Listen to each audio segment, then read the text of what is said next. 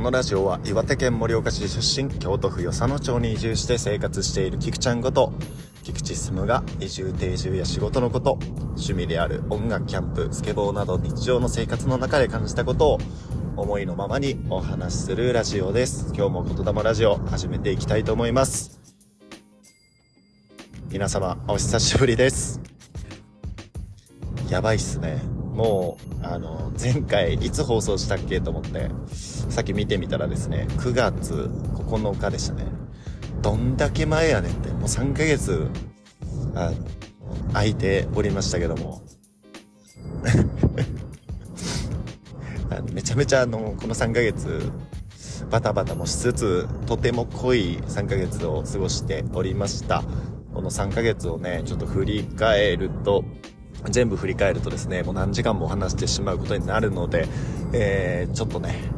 ぎゅっと絞って まあ少しちょっといろいろ話せたらなと思うんですけども、えー、今日はですね、12月の23日、えー、イブの前の日ですね。今日は土曜日、えー、仕事、今はですね、仕事が終わって、その後ですね、えー、自分のがスタッフをしている、えー、アウトドアショップの隣、隣接しているカフェのですね、クリスマスイベントがあったので、クリスマスイベントの、ね、お手伝いをしてですね、今、あの、帰って、車の中で帰ってる、あの、車の中での収録となりますので、私でもね、毎度おなじみなんですけど、ちょっと聞きにくかったらすいません。えー、ただいまの時刻は11時、夜の11時となっております。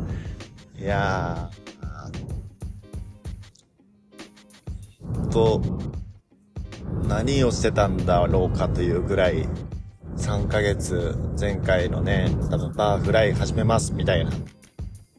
えー、ラジオだったと思うんですけどももう3ヶ月経ちましたよ。バーフライの告知だったかな？すごいっすよね。ええー、おかげさまでね、バーフライも継続して月1回、第3金曜日にですね、福知山の GF8 で、えー、やらせていただいております。だいぶね、お酒作るのだったりは慣れてきたかなっていう感じなんですけれども、まあ、やっぱり毎回毎月、あの、ゲストをね、えー、変えてやっているので、お呼びしてやっているので、そこのところはやっぱすごいね、あの、いろいろとね、楽しさもあり、プレッシャーもありっていう中でやっております。まあ、ちょっと一人でのね、営業もこれからやったり、など、などできればなと思いますので、これからもチェックお願いします。という感じで、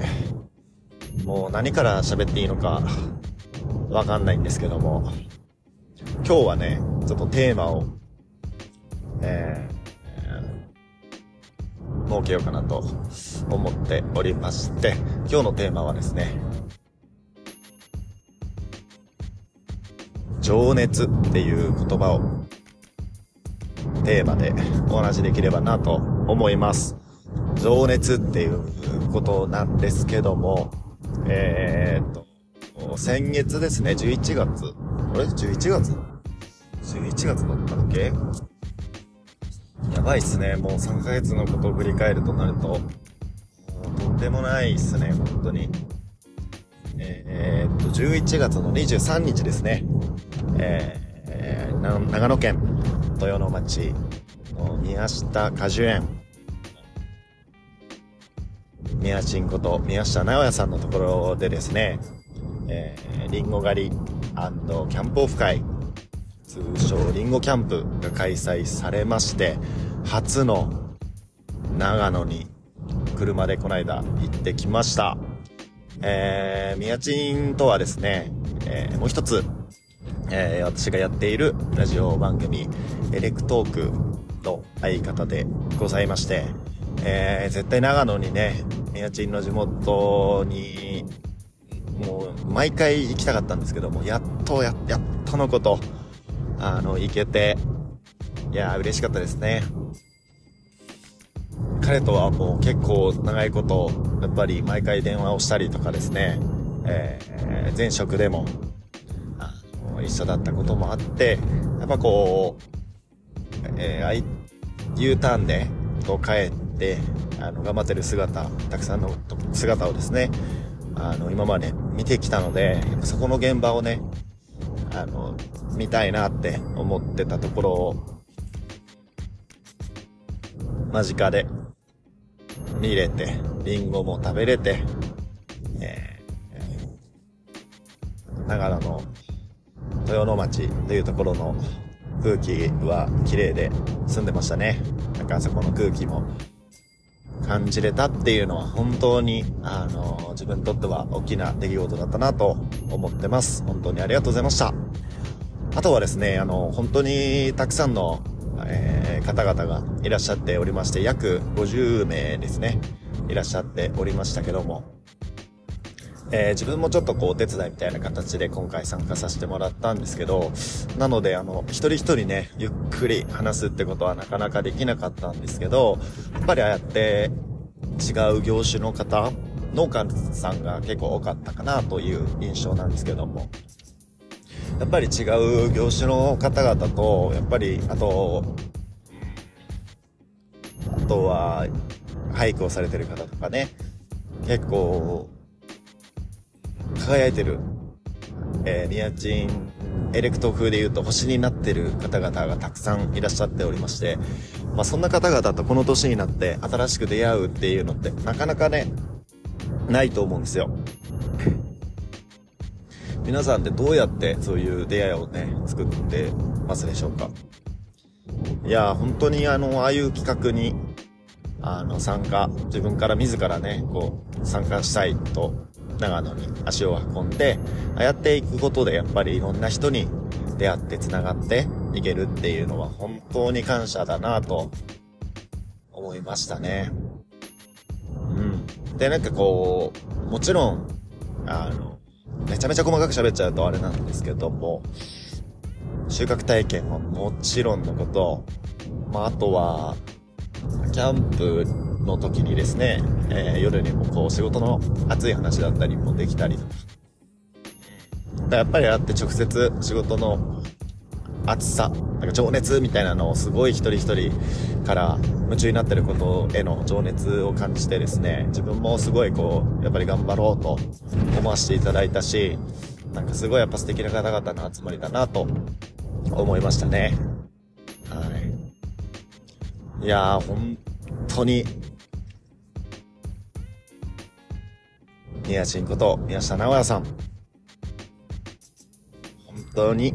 ありがとうございました。そして、あそこで出会わせていただいた皆様、またよろしくお願いいたします。本当にありがとうございました。はい。いや、ほんと楽しかったなもうなんか長野は、また、なんか車で行って、あ意外と行ける、てか行けるなっていうところを実感しまして、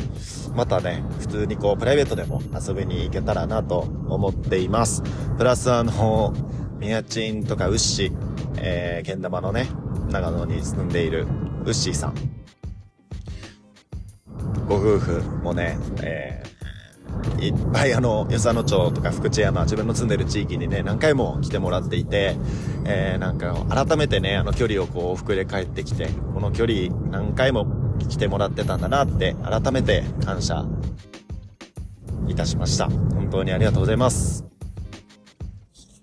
うん。で、情熱っていうのがね、テーマですけども、自分もね、一つ、えー、自分の報告みたいな感じにはなるんですけども、一個自分も情熱を持ってね、チャレンジしたことがありまして、いつだ？えー、8月 ?8 月かな ?8 月から、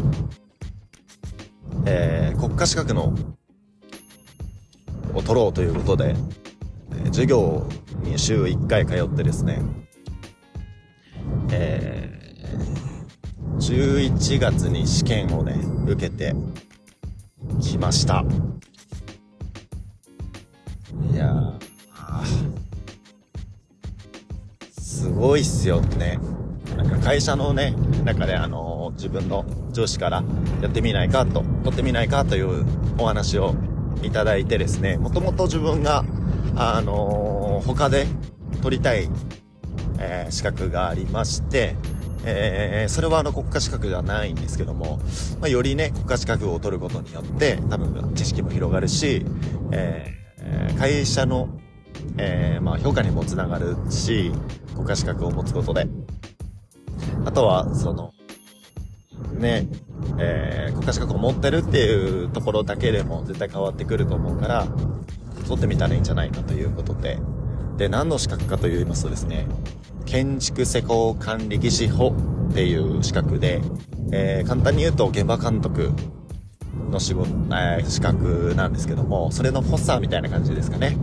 えー、っと、自分は職務経験がね、まだ足りないので、えー、建築施工管理技師っていうのは取れなかったんですけど、技師法っていうのも今国家資格になっていまして、そっちの方をですね、まず取ろうということで、え、えー、週1回、仕事の一環としてなんで昼からですね、夕方の6時ぐらいまで、毎週、えー、授業に行って、えー、夜は、えー、その勉強、宿題もたくさんあったし、テストもあったりしたんで、えー、夜はね、勉強する毎日を送って、えー、11月までやってきたんですよ。いやー、正直、あの、めっちゃきつかったっすね。で、まあ、何がきついかって、この年になって、授業通うと思ってないですから。かつ、あんなに勉強することって、学生の時でもね、自分全然してなかったんで、本当にバカだったんで。で全然好き勝手してたんで、本当学生の頃、勉強できなかった、してなかったのでですね、すごい久しぶりにあそこまで勉強したなという感覚でございます。いやでも、結果ですね、やってよかったなと思っておりまして、で、この資格の、この資格の結果発表がですね、えー、今日は23日なので昨日、12月の22日に発表されました。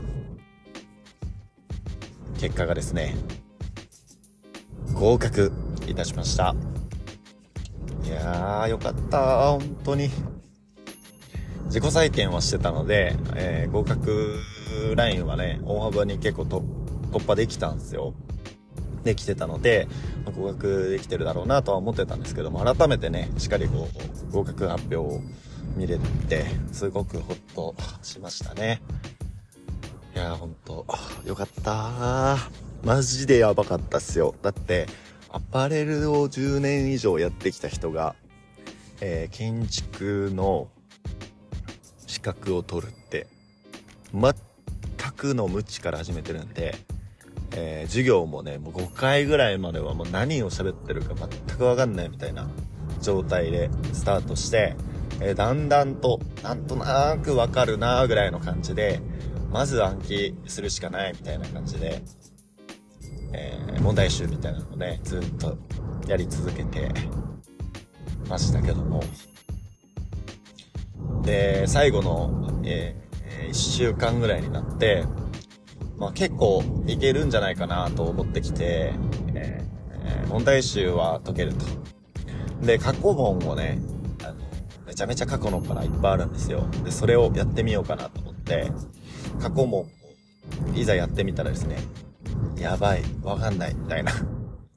一週間前ですよ。やっばいってなって、もうね、追い込みかけて、毎日朝方まで勉強して、来る仕事の行き帰りも、YouTube とかでこう、問題をこう読んでくれるんで、答えも言ってくれるみたいな YouTube もあるんですよ。それをもう生き返り、永遠ともうその一週間聞き続けたら、あの 最後の残り2日ぐらいになって、結構問題を見たら、あの、建築の、そこの問題の景色、絵がこう浮かぶようになってきて、あ、これはいけるわっていう状況になって自信満々で受けれたんですよ。いや、本当にあの1週間なかったらダメでしたね。本当にね、だってバーもやってるし、普通に仕事もしなきゃない、キャンプのイベントもある。で、あの、その時は多分移住手ジアンバサダーとして、与謝野町でイベントをしたり、えー、毎週会議も打ち合わせもあったり、などなど、やりながらやれたんですけど、まあでもこれもですね、えー、自分があの、その先の資格を取るために、あとはその資格を取って会社で実現させたいことがですね、プロジェクトの一人として今動きたい、動きたいなというところで、えー自分の社長とですね、一緒に動いてることに向けての資格だったので、もう楽しみしかなかったんですよね。本当にその時は苦しかったですけど、やっぱりあの、いくら年をとっても情熱を持ってやればですね、何でもこう夢中になってやれるし、えー、絶対結果はついてくるんだなと努力した分。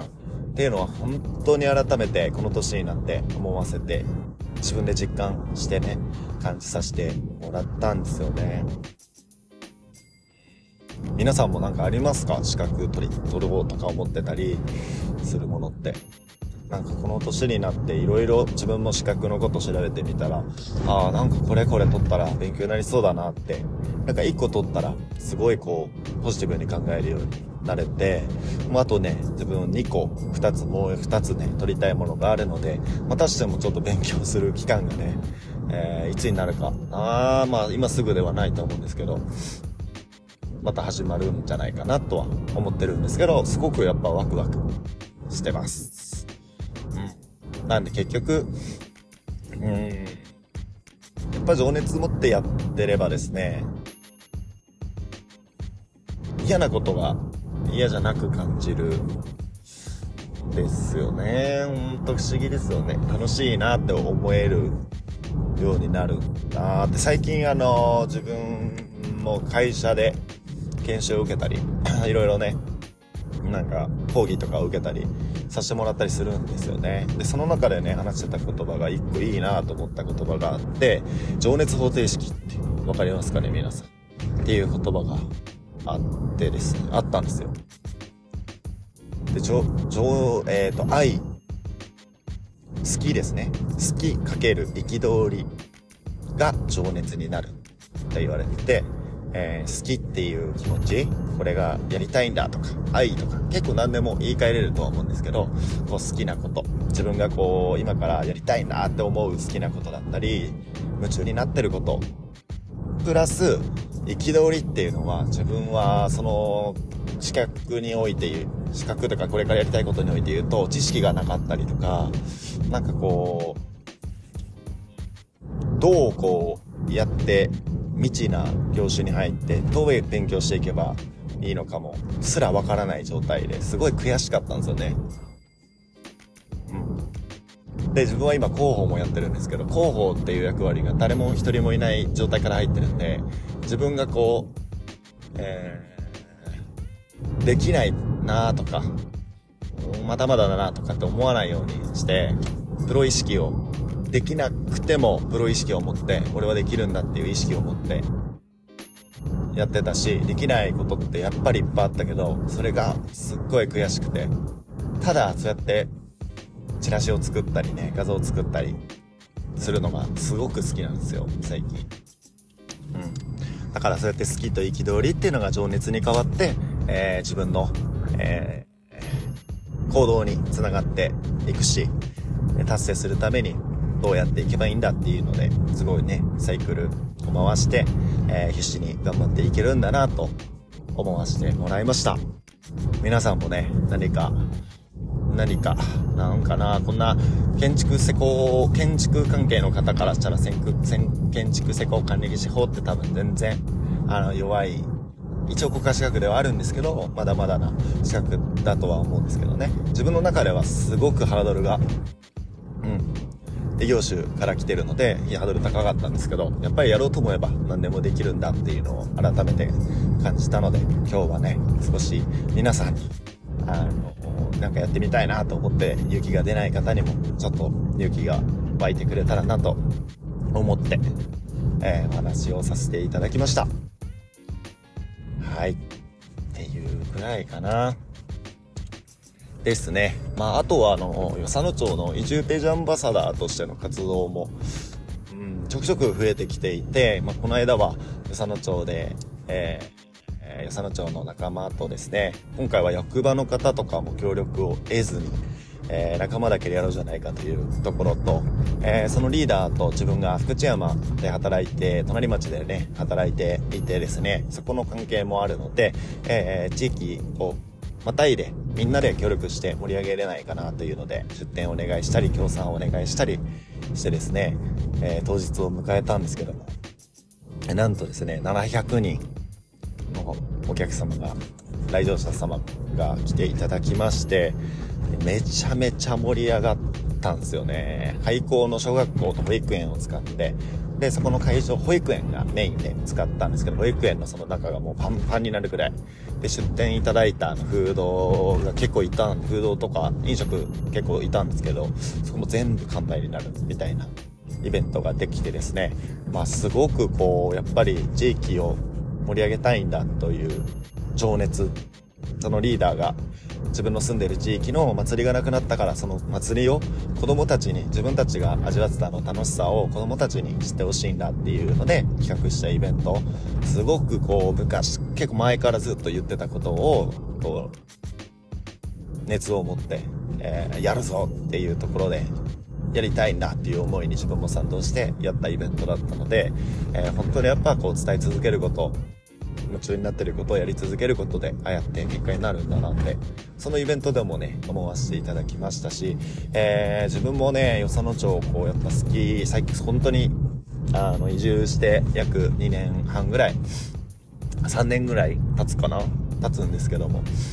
うん、第二の故郷として今はすごい思っていて、やっぱすごい楽しい、楽しいというか、そうですね、好きになり、なりま、好きですね、この街が。で、移住定住アンバサダーというのをさせてもらってるんですけど、まあそこであの町長と、この間はテレビでですね、対談させてもらったりとかですね、あとはこの間は移住体験みたいなので、えー、大阪とかが多かったかな？大阪、京都の方から、えー、与謝野町の方に移住体験ツアーみたいなのいらっしゃった方とですね、えー、お話をしてくれないかというところであの、呼んでいただきまして、えー、行ってきたんですけども、食事会みたいなのに。いやー、そこでも、うん。やっぱり、田舎、都会の人たちが求めてるものが結構面白いなと、やっぱり拠点生活をしたいとか、子供たちがのびのび過ごせるような田舎暮らしがいいなって、この与謝野町田舎でいい街ですねって言ってもらったんですけど、うん。なんかとそういうね、えー、体験を最近移住定住アンバサダーとしてさせていただいて、本当感謝してますね。なんか都会から田舎へ行くとファンタジーを感じるって言って、U ターンはノスタルジーっていう言葉がね、この間あったんですけど、めっちゃ面白いですよね。まあ、ほんとその通りだなと思って。自分も岩手、盛岡はやっぱり震災があって、まさこの震災に対しての復興支援を少しながらもやりながら、今でもやっぱ岩手はほんと盛岡に住んでたんですけど、岩手盛岡は大好きですし、新しく住んだあの、この田舎はですね、とファンタジーで、あた新たな物語がですね、いろいろ生まれていますし、自分自身。えー、自分が楽しもうと思えば、いろんなことが、えー、いろんな楽しさが出てくるし、そこに集まった人たちが熱を帯びて、えー、よりいい街になっていくんじゃないかなと最近思ってるので、引き続き頑張っていきたいなと思ってます。まあ、これぐらいで終わりにしようかな。はい。またね、何かあれば、えー、何かあればというか、まあ、ちょっとね、継続的にえー、このラジオ、言霊ラジオやれるように頑張っていきたいなと思いますので、ぜひ、また聞いていただけたらなと思います。では、これは今年最後になるかな。では皆さん、良いお年をお過ごしください。ありがとうございました。バイバイ。